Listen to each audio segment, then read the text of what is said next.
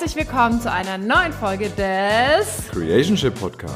Dein Podcast für Beziehung, Business und Spiritualität. Und hier bekommst du ganz viele Impulse, Informationen und Insights aus unserer Reise zu unserer Liebe Next Level, zu unserem Purpose, zu unserem abenteuerlichen und bunten Leben. Und wir laden dich ein, dich selbst mit deinem Partner oder mit deinem zukünftigen Partner oder Partnerin auf diese magische, wundervolle Reise zu deiner Liebe und deinem Leben Next Level zu machen. Ja, und heute haben wir ein ganz wundervolles Thema für dich mitgebracht. Ein Thema, das ähm, ja viele Menschen, glaube ich, gar nicht so auf dem Schirm haben, aber es unglaublich wichtig ist, für dich einmal zu überprüfen, welche Mythen sind denn noch in deinem System im Punkto Beziehung aktiv und dienen sie dir oder möchtest du sie loslassen? Genau, weil wir uns heute mit den sechs größten Beziehungsmythen auseinandersetzen und heute haben wir die ersten zwei für euch mit im Petto, weil Beziehungen sind knifflig, chaotisch, schmerzhaft, voll mit Trigger und gleichzeitig wunderschön und manchmal alles zur gleichen Zeit. und ähm, das Thema ist, dass wir durch die ständige Berieselung von, ich hoffe, es nimmt mir niemand übel, kitschigen Disney-Filmen, liebestollen Serien aus der Hollywood-Schmiede und vor allem aber auch hartnäckig kulturellen Paradigmen aufgewachsen sind. Mhm. Und dadurch bekommen wir manchmal einen, ich würde mal sagen, verkehrten Blick oder Blickwinkel auf das Thema Beziehung. Und damit wollen wir heute aufräumen. Genau. Und wir möchten dich einladen, wirklich eine, ja, einmal, ähm, sage ich mal, wie sagt man, ähm, also zu überprüfen, reinzufühlen. Mhm. Bestandsaufnahme. Ah, ja, okay. ja, eine Bestandsaufnahme. Da kam ich jetzt nicht drauf. Ich bin selten sprachlos.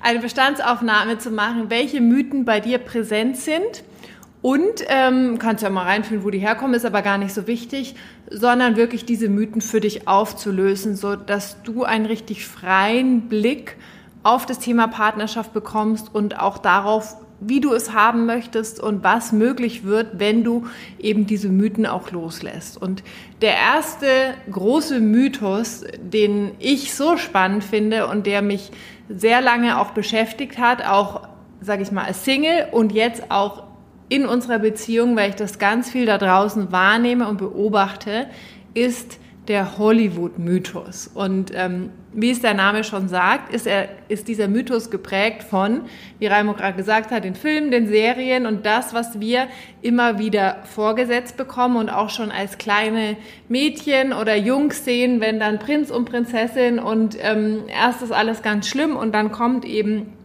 der Prinz auf dem Pferd und auf einmal ist alles gut. Und dadurch entsteht natürlich auch so ein Bild, dass wenn ich die richtige Person finde, dann ist alles gut, dann ist alles einfach, dann läuft's wie von selbst und ich muss auch gar keine Arbeit reinstecken, weil es geht ja nur darum, the one, diesen einen, diese eine einfach zu finden und dann, wie gesagt, passiert alles von alleine. Genau, das steckt ja schon in diesem betreffenden Satz drin, und sie lebten glücklich und zufrieden bis an ihr Lebensende.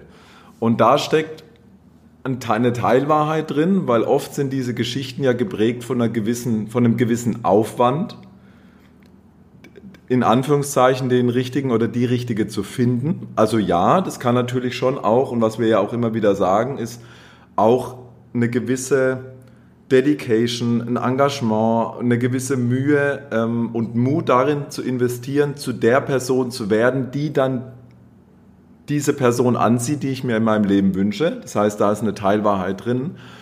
Aber dann wird in diesen ganzen Märchen und in diesen ganzen Filmen so, ja, jetzt habt ihr euch kennengelernt, jetzt habt ihr den Drachen besiegt oder jetzt habt ihr den bösen Schwiegervater endlich überzeugt.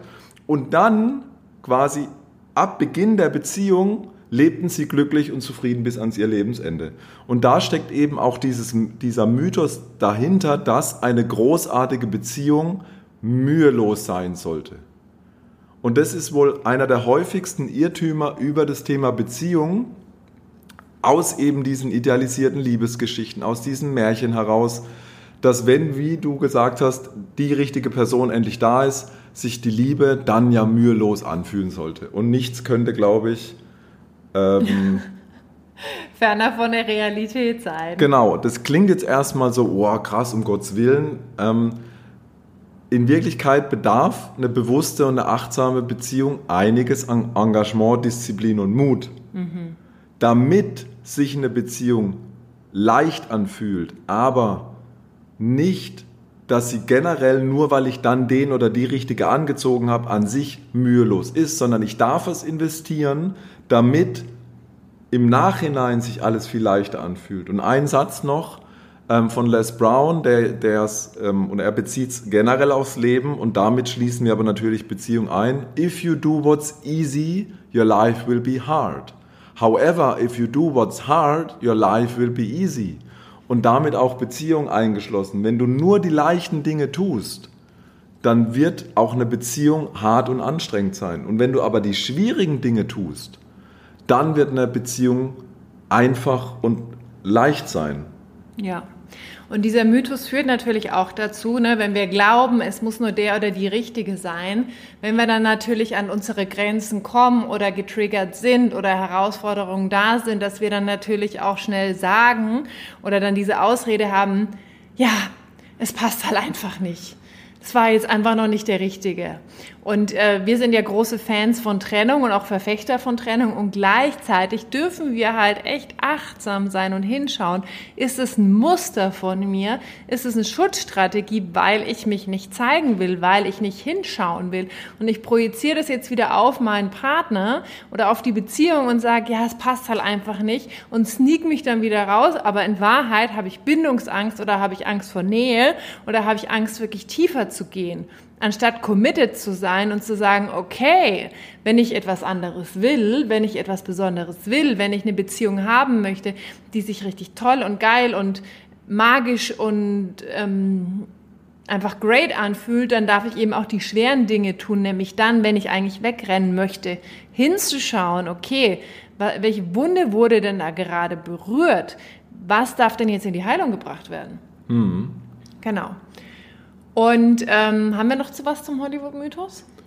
Ähm, da geht es halt wirklich darum, sobald ich diesen Mythos loslassen kann, kann ich, kann ich dann auch verstehen, kann ich dann auch fühlen, dass es eine gewisse Dedication, dass es eine gewisse Hingabe, ein gewisses Engagement braucht, dass ich in diese, wir nennen es Beziehungsprophylaxe, stecken darf, damit es sich eben leicht anfühlt. Aber dafür braucht es Zeit und Raum, den ich investieren darf vor der Beziehung, aber speziell auch während ich diese Beziehung habe. Und was du angesprochen hast, wir sind ein Verfechter von dem Thema Trennung und wir haben das auch mal auf der Bühne erzählt. Das war so mit der größte, ähm, mit der größte äh, Aufhänger, den es dann auch hinterher bei den Fragen gibt, dass wir uns jedes Jahr immer wieder bewusst an unserem Jahrestag die Frage stellen, wollen wir die Beziehung noch so weiterführen? Und auch immer wieder den Raum aufmachen, auch Nein sagen zu dürfen. Weil wenn ich nie den Raum aufmache, mir auch zu erlauben, dass ich aus einer Beziehung austreten darf, dann quasi kann die Beziehung oder der Gegenüber ja alles mit mir machen. Mhm. Weil es diese Option ja gar nicht gibt. Und gleichzeitig auf der anderen Seite ist es auch wichtig, nicht aus diesem Mythos heraus zu denken, ah, jetzt kommen wir in eine schwierige Phase, jetzt sind wir aus dieser romantischen Liebe rausgekippt, jetzt habe ich ja gar jetzt haben wir gar nicht mehr diese rosarote Brille an, jetzt kommen Trigger hoch, jetzt gibt es Streitigkeiten, jetzt muss ich irgendwie mich mit meinem inneren Kind auseinandersetzen oder der Partner oder was auch immer, dann aus der Beziehung rauszuspringen, weil es ja dann nicht mehr so schön ist wie am Anfang, nicht mehr so leicht ist. Ähm, also da wirklich eine Balance zu finden, aus dem ich erlaube mir,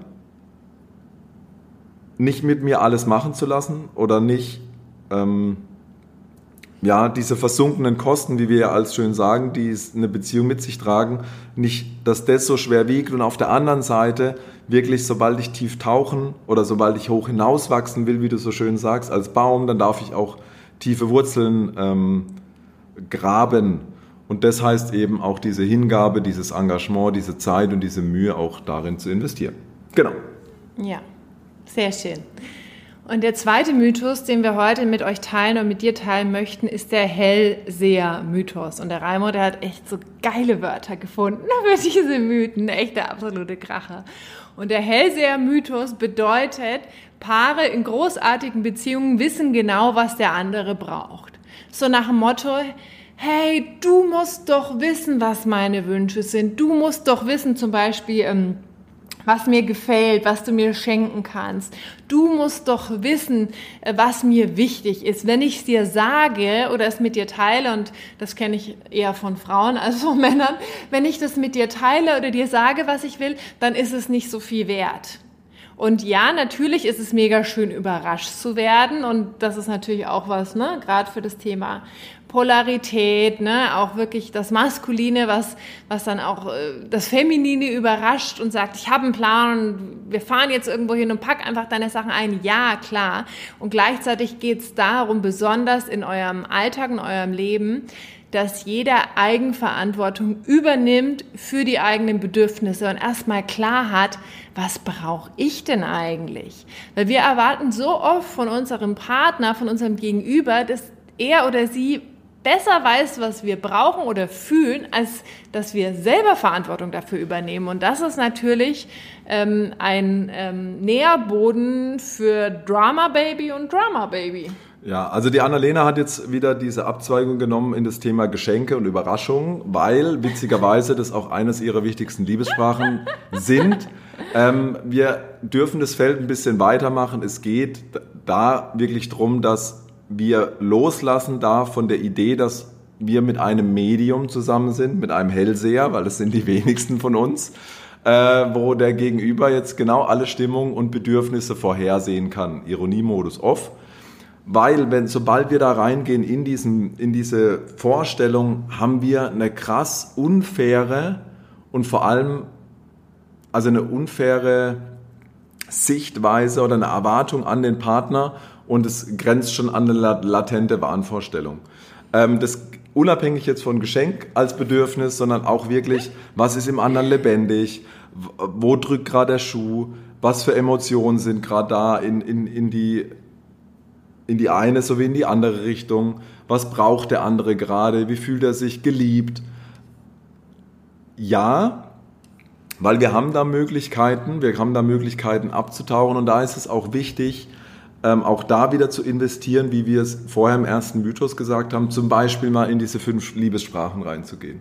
Zum Beispiel mehr über Bedürfnisse kennenzulernen. Zum Beispiel mehr auch Zeit zu investieren über Rituale, zum Beispiel über das Eisberg-Meeting, noch tiefer zu tauchen, um noch mehr über den anderen erfahren zu dürfen, noch mehr in die Welt des anderen einzutauchen und gleichzeitig nicht dieser falschen und unfairen Erwartung zu, zu unterliegen, dass der andere doch wissen muss, was in mir passiert, dass der andere doch wissen muss, warum ich mich jetzt so fühle, dass der andere doch wissen muss, warum das und das Bedürfnis jetzt da ist oder der andere doch wissen muss, wenn ich den und den Wert habe, dass ich das doch so und so zeigen müsste. Weil klar gibt es in langjährigen Beziehungen generelle Vorlieben oder Abneigungen, die ich dann vom anderen benennen kann. Aber was wir auch immer wieder, wenn wir zusammensitzen, uns gegenseitig sagen, dass wir, dass wir sagen, Menschen sind einfach höchst irrationale Wesen. Ja.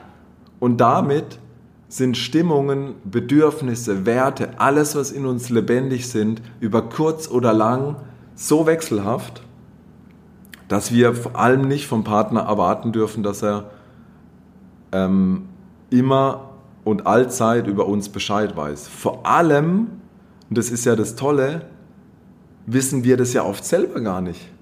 Mhm. Wir wissen oft selber gar nicht wirklich, was in uns lebendig ist, warum wir jetzt so sind, warum wir jetzt manchmal so reagieren, warum da jetzt der Trigger hochkommt, warum das jetzt plötzlich bei uns einen Nerv getroffen hat. Und glauben dann aber, dann soll es der Partner wissen. Also sorry, wie, wie beknackt ist denn eigentlich diese, äh, ja, diese wie ich gesagt habe, Wahnvorstellung, wenn ich selber schon nicht weiß, dass es dann der andere wissen muss. Ja.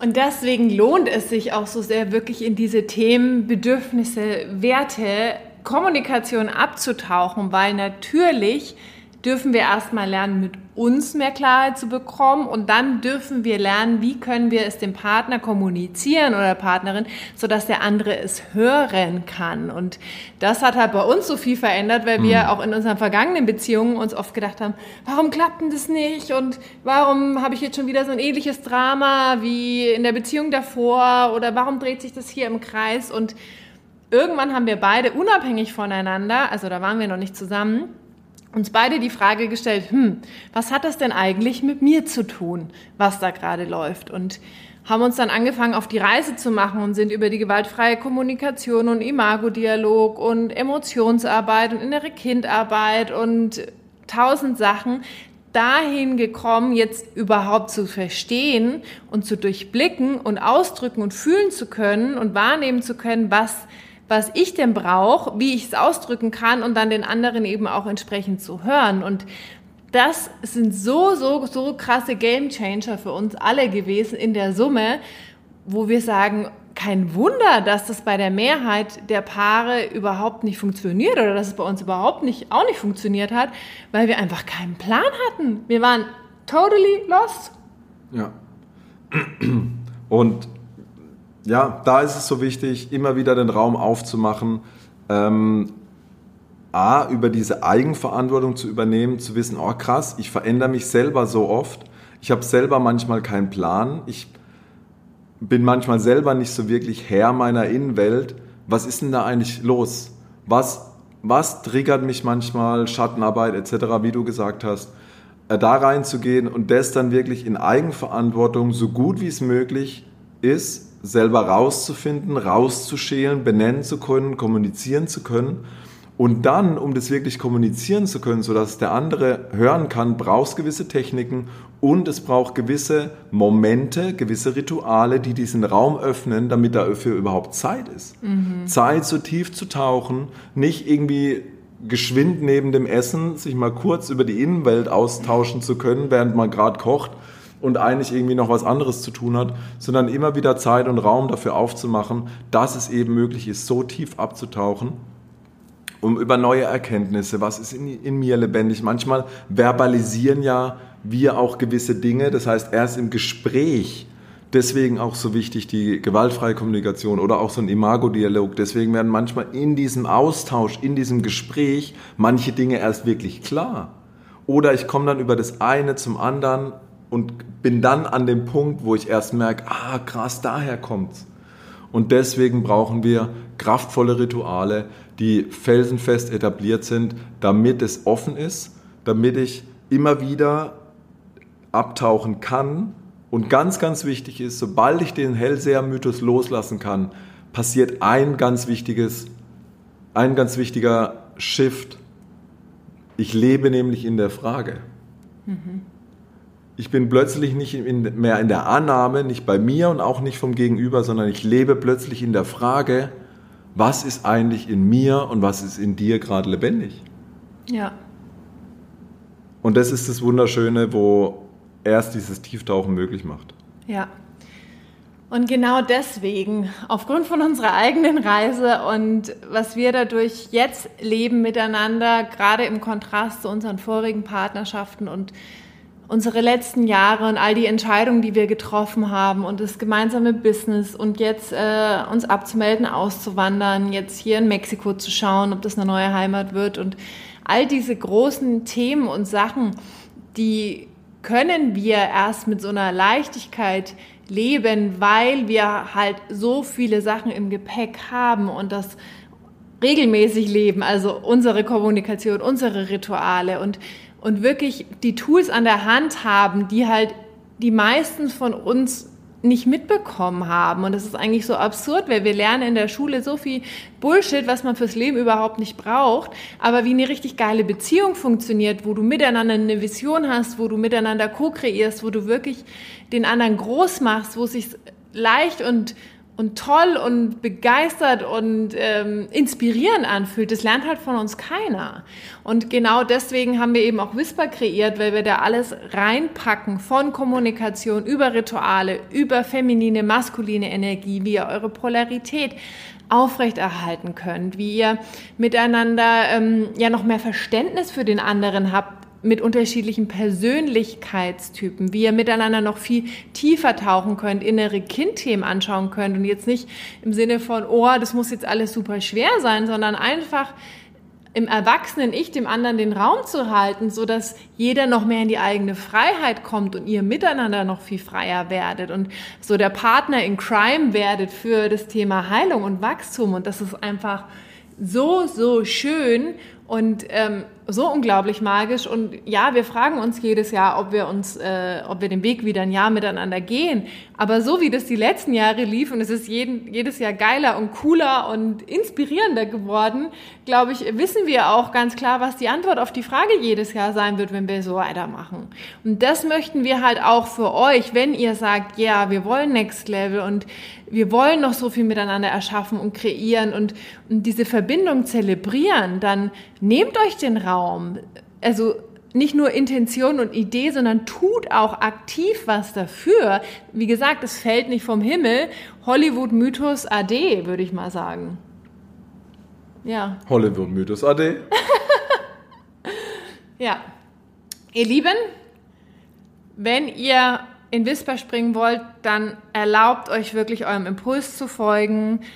Eure Intuition weiß, was für euch der Next Step ist. Seid mutig, take the leap, be bold, macht den Schritt miteinander und setzt wirklich jetzt schon diese Intention dafür, dass 2023 für euch als Paar und für eure Reise einfach ein ganz gigantisches Jahr werdet. Überlasst es nicht mehr dem Zufall, sondern committet euch, wenn ihr das fühlt und ja, geht in diesen Raum. Also wir brennen sowas von für diesen Raum, weil das wirklich der Wrap-up ist von allem, was wir in den letzten Jahren gelernt, kreiert, verinnerlicht haben. Und wir möchten einfach, dass ihr für euch auch diese Erfahrung macht, dass es so geil, so co-creative sein kann, so beflügelnd, so inspirierend in einer Beziehung. Ja. Dem ist nichts hinzuzufügen. Danke. Außer wir freuen uns auf euch. Ja. Wir freuen uns auf alle mutigen Paare, die bereit sind, ähm, mit Hingabe und Engagement in, ja, in sich, in die, in, in die große Leichtigkeit zu investieren, in die, in die große Vision, ähm, hoch hinaus und tief zu tauchen. Genau. Okay, ihr Lieben einen ganz wundervollen Tag. Teilt die Podcast-Folge, wenn ihr sie geil fandet, mit euren Freunden, eurer Familie und hinterlasst uns gerne eine Rezension. Und. Oder einen Kommentar. Genau. Und. Und dann freuen wir uns auf jegliche Form der, der Kommunikation mit euch und ähm, freut euch auf Teil 2 der größten Beziehungsmythen. Tschüss. Ciao.